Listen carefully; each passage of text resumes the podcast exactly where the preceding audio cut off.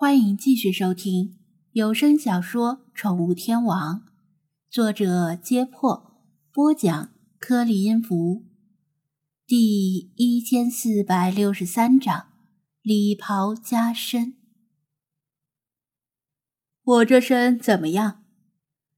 第二天，张子安穿上一身礼服，展示给精灵们看，咨询他们的意见。今天的基金会庆典是以晚宴的形式举行的，到场的宾客按照主办方的要求，男女都要穿礼服入场。穿礼服这种事对张子安来说还是第一次，因为在中国没什么场合需要穿，也不讲究这个。就算在中国有人举办正式晚宴，宾客们顶多穿身西服正装出席。也就不错了，没穿背心裤衩人字拖来吃饭，已经算是给主办方面子了。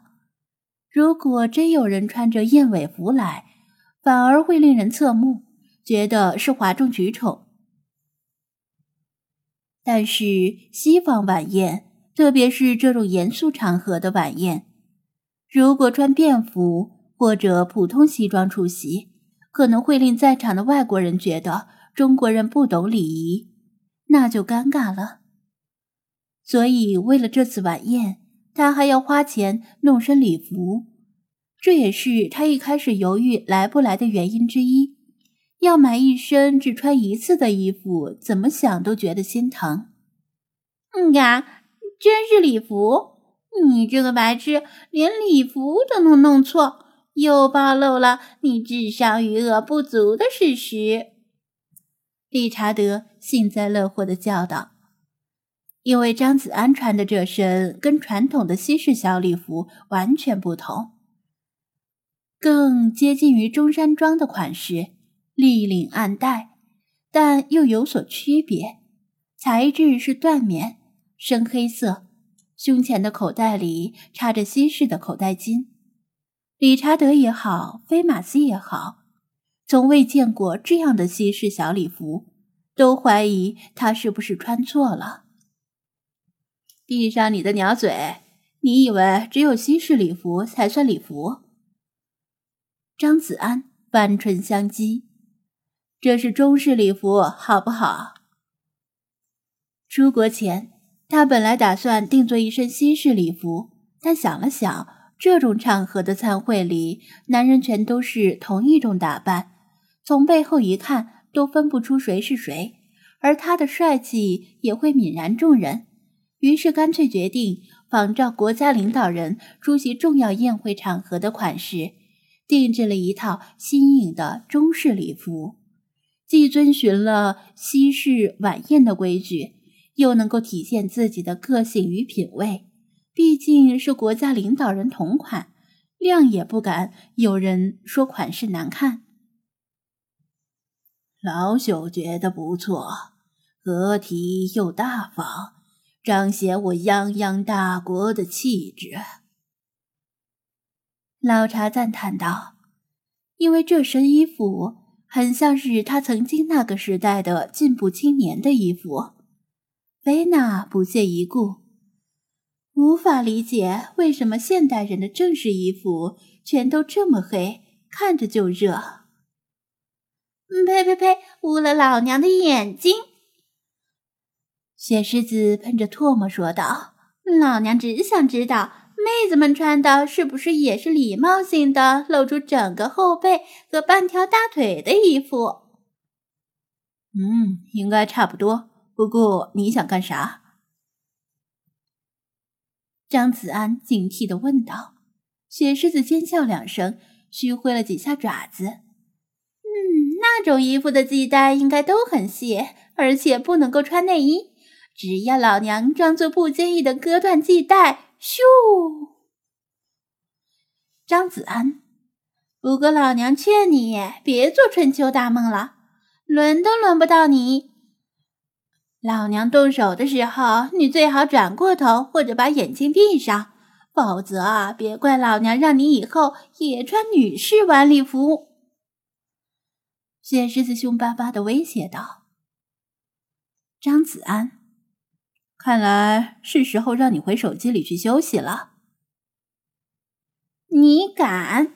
信不信老娘现在就阉了你？雪狮子勃然大怒，好不容易有个能够随便看露背妹子的场合，哪能就这么放过？他追，他就绕着圈子跑，反正他的小短腿也追不上他。最后把他累得直接瘫倒在地毯上。不过猫子报仇，半夜不晚。他宣布明天的早餐是火腿加蛋。张子安则打算晚上睡觉，把他赶到阳台上作为自卫。反正旧金山的夜晚再冷也冻不着他。喵，衣服很好看。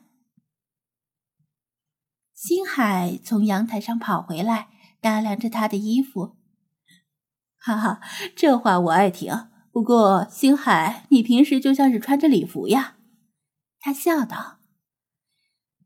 星海黑白两色的外表，岂不是很像黑礼服与白衬衣的组合？吱吱，爱鼓掌，并且竖起大拇指。嗯，谢谢派。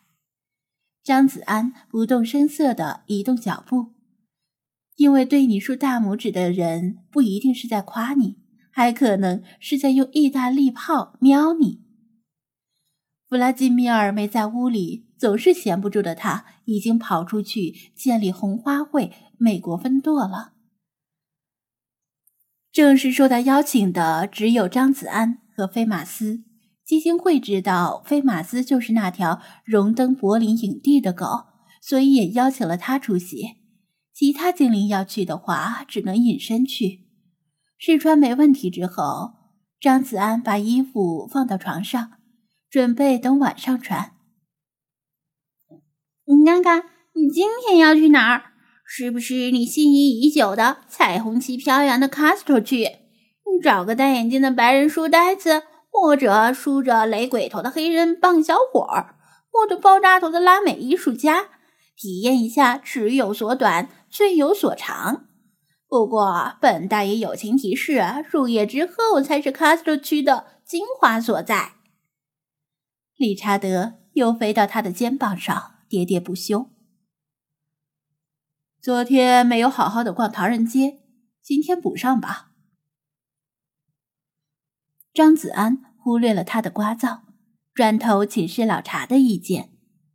昨天他开车路过唐人街，并且在入口处徘徊了一会儿，但是不巧，他抵达的那个唐人街入口恰好是一个绿顶门楼，牌匾上写着“天下为公”，被阳光映出耀眼的光芒，美得像一道光，绿得他发慌。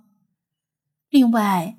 昨天去的时机不对，唐人街里车流很多，由于街道狭窄，车开得像蜗牛爬，所以只在外面逛了逛，没有深入往里走，也没能带老查去看看唐人街的武馆，有些遗憾，所以打算今天补上。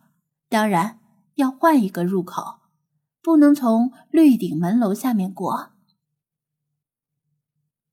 老查欣然点头。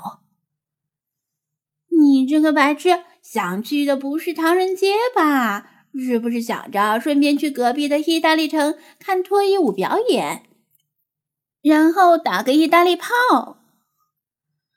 然而，理查德已经看穿了一切，还不等张子安澄清，他又说道：“嗯，啊嘎，不过本大爷也不反对就是了。唐人街里以粤语为主。”本大爷正巧在学粤语，正好学以致用。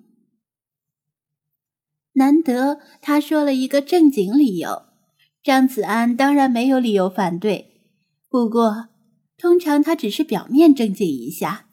果然，他提高音量，深吸一口气，叫道：“下面请本大爷高歌一曲粤语版的《难咽的经》呀。”他刚起了个头，就被张子安塞到了枕头底下。